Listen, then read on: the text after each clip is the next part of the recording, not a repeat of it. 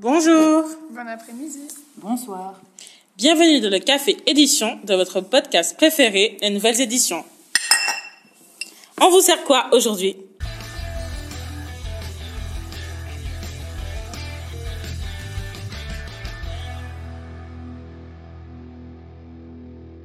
Aujourd'hui, nous avons le plaisir d'ouvrir notre café littéraire avec Pierre Ménard. Pierre Ménard, c'est l'auteur des lignes de désir, la narration augmentée à travers le transmédia. Il s'agit de l'histoire d'un photographe qui traverse Paris à la recherche de la femme qu'il aime et qui a disparu. Pierre Ménard nous propose ainsi d'avoir une écoute active où le lecteur se promène à travers Paris. À travers son parcours, il peut ainsi dessiner et débloquer des aspects de l'histoire. Le texte est composé de suites de monologues et de microfictions. Mais qui de mieux pour nous parler de ce projet que son auteur même? Alors, en fait, en tant qu'auteur, euh, euh, j'ai plusieurs expériences. Euh, à chaque fois que j'écris, en fait, en fonction de ce que j'écris, de la forme du récit que, j'ai envie d'écrire, le projet peut prendre différentes formes. Moi, c'est quelque chose qui m'a toujours intéressé, d'essayer de voir en fonction du récit qu'on qu'on élabore, quelle est la forme la plus, la, plus qui convient le mieux à, ce, à ce, récit. Et donc, euh, ben, au fil de, des textes que j'ai pu écrire, euh, ça a été euh, un livre pour enfants, ça a été des ateliers d'écriture que j'ai menés en ligne, puis qu'on a édité au format numérique, puis au format papier. et puis, il y a pas mal de choses que j'aime bien faire, travailler sur la mémoire. Et du coup, le numérique est quelque chose qui est assez intéressant parce que euh, ça, ça permet d'avoir une approche qui ne soit pas linéaire, qui ne soit pas sur l'objet livre fermé, qui est pourtant aussi un, objet qui peut m'intéresser pour, pour certaines histoires à raconter. Et donc, ce non linéaire, j'ai essayé de l'aborder avec différents projets. Euh, dont, je, parlerai tout à l'heure. Et un des projets, qui est sans doute celui qui a essayé d'aller plus loin, mais qui en même temps est le moins abouti de tous les projets, puisqu'il s'est euh, confronté à des, soucis euh, financiers, c'est le projet des lignes de désir. Le projet des lignes de désir, c'est un, texte un petit peu à contrainte au départ, c'est-à-dire que c'était un, récit que je voulais relier à un espace précis qui était un espace fermé celui de l'île Saint-Louis à Paris. Je voulais raconter une histoire euh, la plus simple possible euh, qui puisse, sur cette île, euh, être, racontée et expérimentée par le lecteur sur place. Et donc, j'ai trouvé comme idée l'histoire d'un couple qui, pas d'une séparation, parce que c'est en fait c'est l'histoire d'une disparition, et l'homme va se mettre à chercher la femme qui a disparu soudainement, sans explication, et il va la chercher dans les différents lieux qu'ils ont pu euh, arpenter euh, sur l'île Saint-Louis. Et donc, pour euh, mettre en place ce récit, je me suis donné quelques contraintes. Les contraintes, c'était d'écrire des, pages distinctes, les unes des autres, qui pourraient être lues dans n'importe quel ordre et qui faisaient toutes mille et un signes. Donc, à chaque fois, il y avait une page de mille et un signes, et j'en ai fait à peu près un peu plus de 300.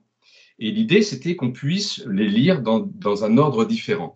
Et donc après, j'ai découvert un, un, artiste, enfin un, ingénieur en même temps, qui s'appelle Ulrich Fischer, et qui euh, a travaillé sur euh, un, projet, enfin il travaille sur beaucoup de projets où, où il essaye de mettre en place, d'expérimenter la narration combinatoire, lui par l'image, mais j'étais tellement séduite par, son, par le principe de son, de son, de son projet que je l'ai rencontré plusieurs fois et on a essayé de travailler ensemble avec l'idée que euh, le lecteur qui lirait le texte que j'avais écrit en fragments, en, différentes pages, euh, pourrait, à l'aide d'une application euh, où les textes auraient été enregistrés, découvrir l'ensemble du récit en fonction de son parcours sur l'île Saint-Louis qui est donc un, espace clos, mais qui, en fonction euh, des endroits dans lesquels on serait passé, euh, la rapidité à laquelle on aurait marché, euh, si on avait fait un stop et puis tout d'un coup on était revenu en arrière,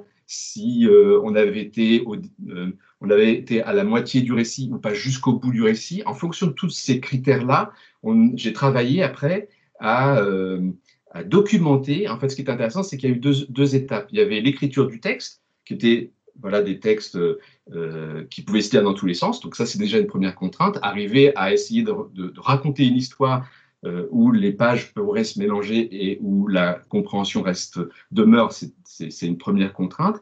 Et la deuxième a été ensuite de documenter ces, pages pour qu'il euh, y, ait une, quand même, y ait du sens. C'est-à-dire quand la, la personne allait circuler dans l'espace, euh, passer d'un endroit à un autre, elle serait passée en fonction de mots-clés que j'ajoutais, euh, en fonction d'interaction, c'est-à-dire si elle accélérait ou si elle ralentissait.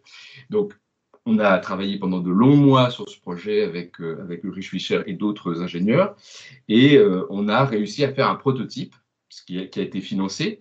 le problème, c'est qu'ensuite, pour réaliser l'application finale, euh, il fallait de nouveau un investissement assez lourd, hein, plus de 10 000 euros. Enfin bon, c'était quand même assez conséquent. Et donc, euh, ça s'est arrêté à ce projet, à cette étape du projet qui était euh, le prototype.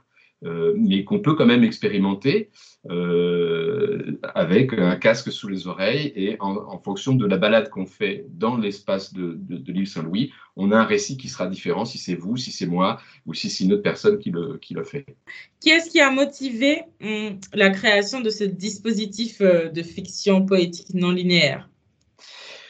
J'avais déjà expérimenté la forme euh, avec des moyens plus, réduits, euh, avec une autre auteure qui s'appelle euh, Anne Savely, un texte qui s'appelle Laisse venir et qui raconte un parcours de Paris à Marseille en dix étapes, chacun choisissant ces dix étapes, mais, commençant à Paris et finissant obligatoirement à Marseille.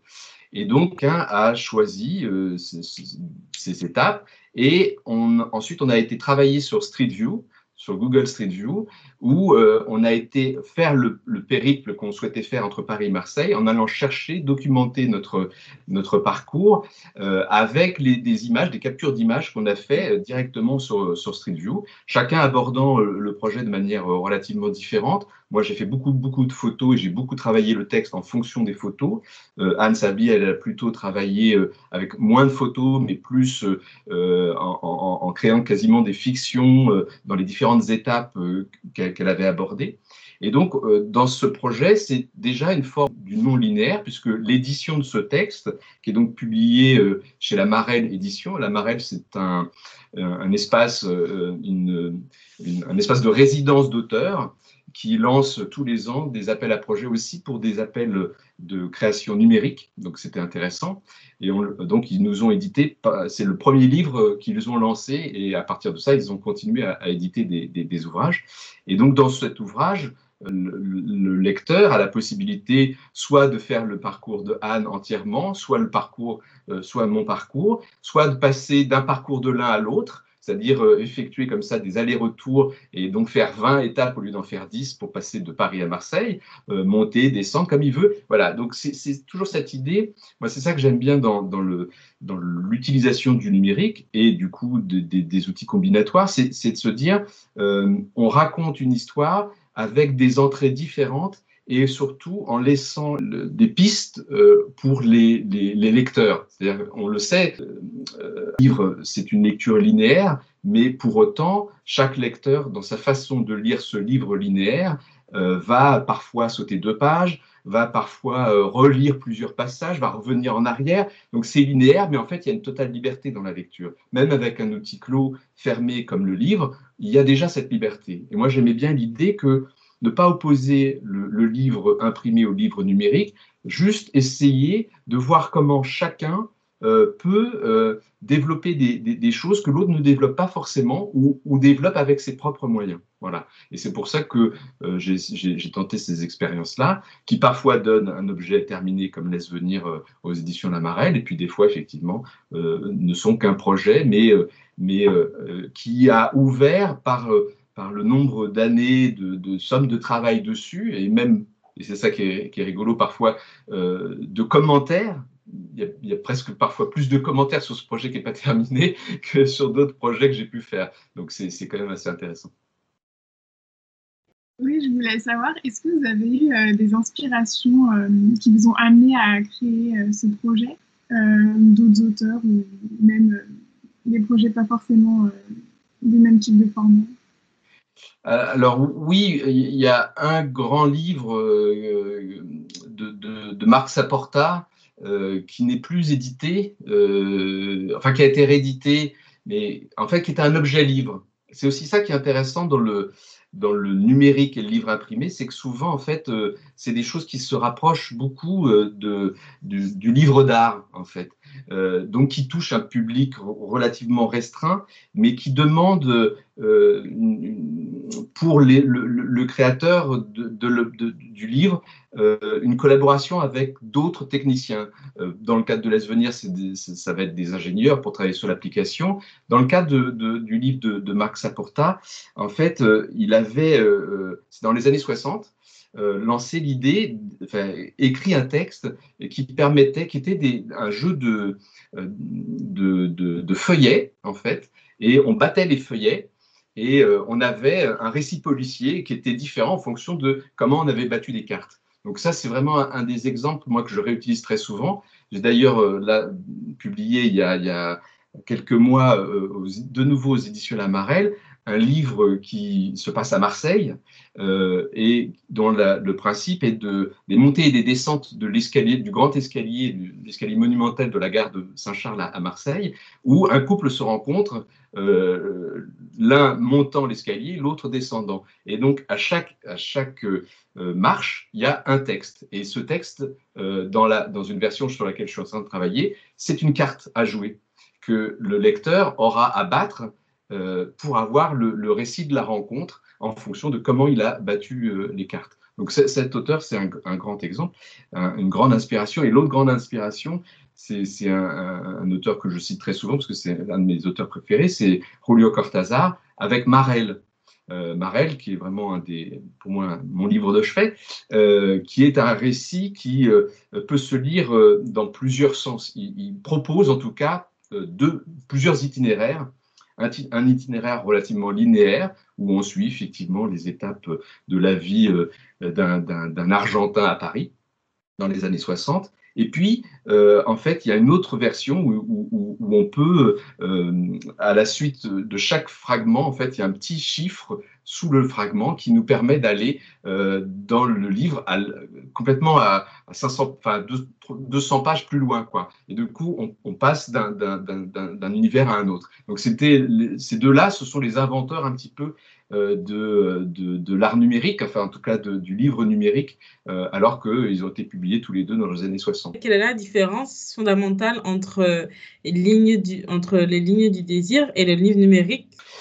Bah, la différence, c'est que le, livre numérique euh, reste un livre proche du livre imprimé, dans le sens où euh, c'est juste le sens de circulation, euh, l'itinéraire presque qu'on propose au lecteur. On, va lui proposer différents itinéraires, mais à l'intérieur d'une forme qui reste une forme assez proche de celle du livre imprimé.